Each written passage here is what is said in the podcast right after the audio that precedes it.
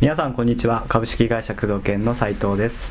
えー工藤研の治療院経営のヒント。今日は、えー第3回目をお届けいたします、えー工藤さんよろしくお願いいたします。はい、よろしくお願いします。はい早速なんですけども今日の、まあ、ご質問、まあ、ご相談なんですけども、はいえー9月にですね、うんうん。えー昨年9月にうん。副院長先生が接骨院だと思うんですけどもおー。副院長先生が、うん。まあ、退職されて、うんうんで、まあ、それが原因だと思われるんですけども、うん。売上が2割ほど減ってしまった、えっと具体的に350万ぐらいだったのが、うんうん。まあ2割うん。減ってしまったってことなんですね。で、うん。そこから、うん。まあここから立て直すのにまずはその2割減った分だから70万ぐらいですかね、うん。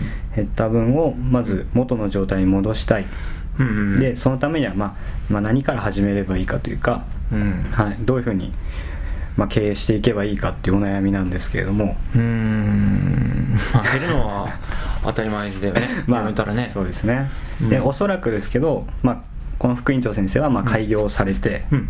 自分で、まあ、別のところでうん。開業されたと思うんですよね、うん。はい。若若かったんだろうね多分ねさあそうですね。はい。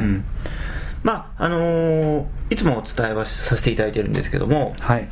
問題をね起こってからあのー問題解決するんじゃなくて問題最大の問題解決っていうのは問題を起こさないことってよく言うんだけどねうん。なるほど要は問題が起きてからだと遅いことが結構あってねそれは防げるんだけど、うん。その問題に対してあのー準備をしないから起きた時にあたふたすると。うん。いうこと。で、まあその副院長さんが何ヶ月前に辞めるっつったのかにもよるし、うん。その前から独立心が強い先生だったのかにもよるし、うん。その辞めた原因が独立っていうことで何に対して、えーなんどんな希望を抱いて独立したのかはいっていうことも一つ重要だよね、うん。例えば、あのーね、京都のね、あのー大きいグループいるでしょ、はい。あそこ某グループ。そう某グループね。あの某グループは、はい。院長さんがやっぱりね店舗展開してるから独立されるとその店舗のねリーダーがいなくなってしまう、せっかく育った人がいなくなってしまうと。でなるべく独立しないようにあの、まあ、教育というかね、はい。あの社員独立したらこんなに大変なんだよとか、うん。独立しなくてもうちで働いていてもこんだけもらえるんだよとか、えー社保ってねこうこうでこんだけ価値があるんだよとか自分の中にいるメリットをしっかりと教えていて独立する理由があんまりないんだよね、うんまあ、要するにあの月収100万円とかね、はいそういうのを目指す人はちょっとつなぎ止めておけないと思うけど、うんそうですねまあ、どれくらい収入に、ね、メリットを感じて、えーは独立をしたっていうことであればそのある程度収入をね伸ばして在籍の時から伸ばして多分70万その先生がいなくないなくなって70万減るんだったら、はい。なまあ、最低、まあ、プラマイゼロで70万払ってあげてても、はい。まあ、ゼロなわけじゃん。そうですね。その他の効果を考えてると、うん。もうちょっとね払ってもいいかなと。うん。だからどれくらいその収入面に対して独立したのかどうか、はい。だったりもしくは自分のやりたい治療院像があって収入はいらないけどそっちをやりたいから、うん。こういう俺は治療を作りたいっていう思いがあるんだったらそれはちょっと津波とけるのは難しいから、うんもしくはそれだったら独立自分が出資してあげて別の分院という形で分院長という形でやらすことはできなかったのかとかその人が優秀な人材だったんだろうね。はい。多分20%だったらあり得るうんそうですね。だと思うね。優秀だったと思いますね。うん、だったらね、辞めないようにするにはどうしたらいいのか。やっぱり人材っていうのが一番大きいから、はい。治療院の先生っていうのは、まあ、辞めときゃ辞めろみたいな雰囲気あるけどね、はい。あのー例えばね人材って採用にお金かかるでしょ、ではい。ですね。みんな見過ごしてるのは採用に関する採用資金、まあ、採用、なんていうんだ、採用リスク、はい。うん、採用にかかるお金。と、あと育成期間のはい。あの使えない、お金を埋めない期間のそのマイナス費用対効果とは考えてないし、あうん、そそうですね。の地域を見てないから、人がいなくなるってことは実はすごく痛いことで、うん。思ってる以上にね確かに。売り上げだけじゃなくて。そうですね。うん、そのそういったことに関して過小評価してる部分があるんじゃない？だから給料って安いでしょ、はい。今儲かっててもスタッフにあまり分け与えることはなく、うん。結構給料安かったりする社保も入れないしかったりするでしょ。ね。なんかなんだかんだ言って、そういう状況だとスタッフはやっぱり離れていくよね。よりいい条件、うん。より自分で独立やっていけるんだったらそうなっていくに決まってるよね、確かに。うん、そういった問題をあらかじめ察して対応できるだったらしといたしとくべきです。その人材がいい人材であればね、はい。だからそれに適正なそのじ人事の、ね、管理というか、そういうのをまずしっかりやるっていうことでね、うん。であと辞めるっていうことになったら、何ヶ月前に辞めてたのか分かんないよね、はい。まあ少なくとも1ヶ月前には言ってると思うから、うん。そしたら引き継ぎだよね、はい。しっかり引き継ぎして20%減らない。まあ、おそらくその患者さんはその先生についていた、その人についていた、いつまり治療院についていたんじゃなくて、その人についていたそこ大事ですね。うん、なるほど。結局ねあのよくありがちな先生の考え方としては治療についてくるとかね、うん。治療院に患者さんがついてると思ってるけど全然実は違ってね。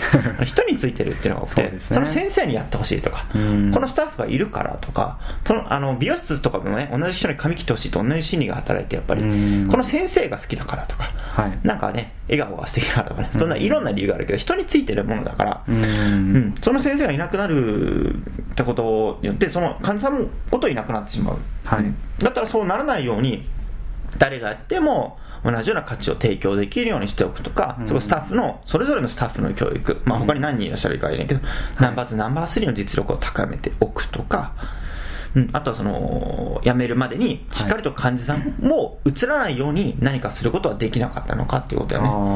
うん、その辞めるっていう告知をして、はい。先生のちゃんと次の先生を紹介するとかしっかりとその患者さんに安心感を与えて、うん。他の先生も大事ですよっていうことをしっかり伝えて入れたのかどうかっていうことだよね、だからもう問題を起こさないようにするっていうのが今の2つの考えだよね。うん。うん。まあ、なんかその準備的な、うん。やめるって分かった後にそういうまあ準備をしといた方がいいってことだと思うんですけど、うんうん。なんかこう具体的なうん。そういうまあ準備の、まあ、準備というかうん。告知うん。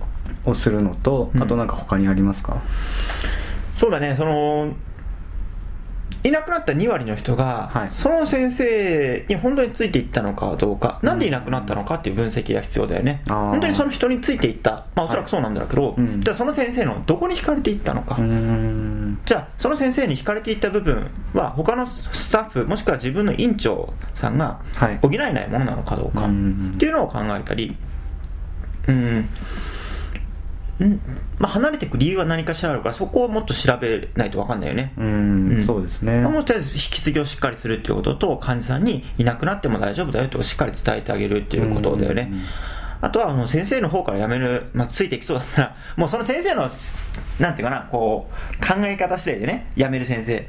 できればもう今ある患者さんを近くで開業するから引きつけていきたいって思ってる先生はもうダメだろうし、確かに、まあ、良心的な人、先生であればもう、やっぱりね、うん。治療辞めるからにはち今の既存の治療院には迷惑かけたくないと、はい。なるべくここの治療院を患者は残していきたいという思いがある先生だったらばまあその患者さん一人一人ねやってる先生抱えている患者さんをしっかりと話して安心感を与えて、次の引き継ぎも全部カルテとかねその治療計画も全部引き継ぎますからご安心くださいっていうしっかりえコン先生に説明していたのかどうか多分してないと思うけどね、うそうですね。まあ、その先生辞める先生にもよるよね、うん。人についてるんだったらね。確かに。そうですね、まあ、あとはそのあいいよ。いい？そうですね、うん。でもそのまあ工藤さんも一応社長社長一応じゃないですけど社長じゃないですけど、一応ね。社長として、まあうん。この先生もご相談してくださった先生も、まあまあ、いわゆる社長じゃないですか、うんそうだね。先生だから、はいうん。そのまあ社長として、うん。なんかこうスタッフ、うん。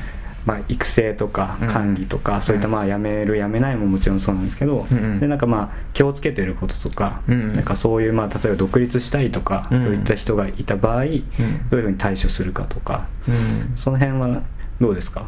工藤さん的には。あああその辞める独立する人が優秀な人だったら、はい、うちの会社に必要だと思う人であれば例えば何がやりたいのか。はい。例えばうちの会社っていうのは基本的にやりたいことをやってもらってるから僕は例えば治療院経営をね実際現場でやるとしたらその人は何を求めてまず入社したのか、はい。お金なのかうんうん。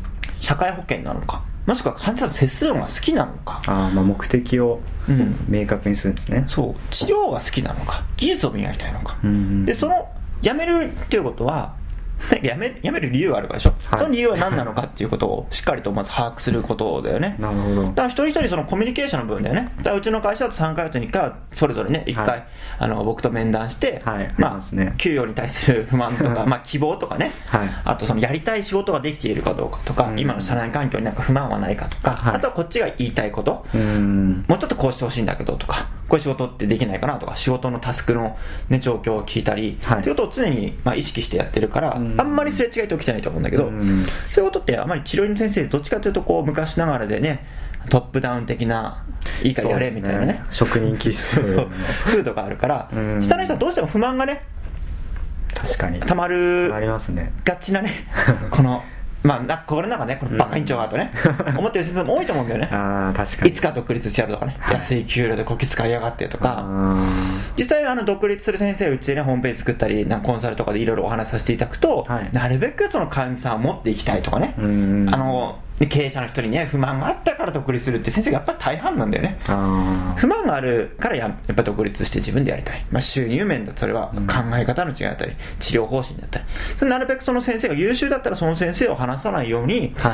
あのこっちで例えば独立したいってことだっても子会社として独立するのはどうですかとか提案したり。提案してあげたり。です出資はしてあげるよと、うん。そっちの方があなたにとってメリットないですかっていうことをしてあげれば、まあ独立しないよね。